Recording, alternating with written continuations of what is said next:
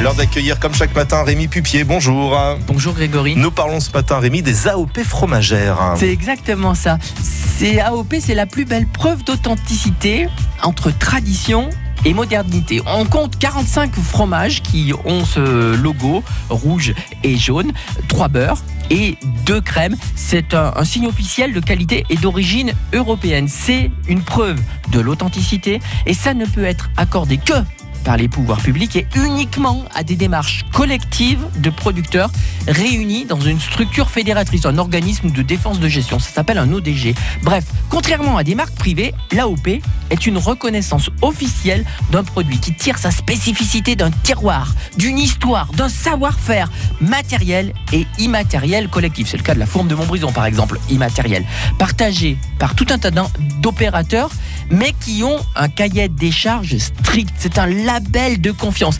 91% des Français disent avoir confiance à ce fameux logo. C'est des hommes, des femmes qui s'investissent sans relâche pour valoriser leur territoire, faire vivre les savoir-faire et le goût typique de nos régions. Ce qui est bien, c'est que c'est indélocalisable et ça, c'est vraiment intéressant. Et en la matière, on est gâté dans la région? Ah oui, on est, on est bien doté. Vous savez que 46% des fromages AOP sont de chez nous, de la belle région d'Auvergne-Rhône-Alpes. Et bah ouais, le plus grand plateau de fromage AOP, il est de chez nous, Cocorico. Enfin, me ou ben, je sais pas, ça dépend.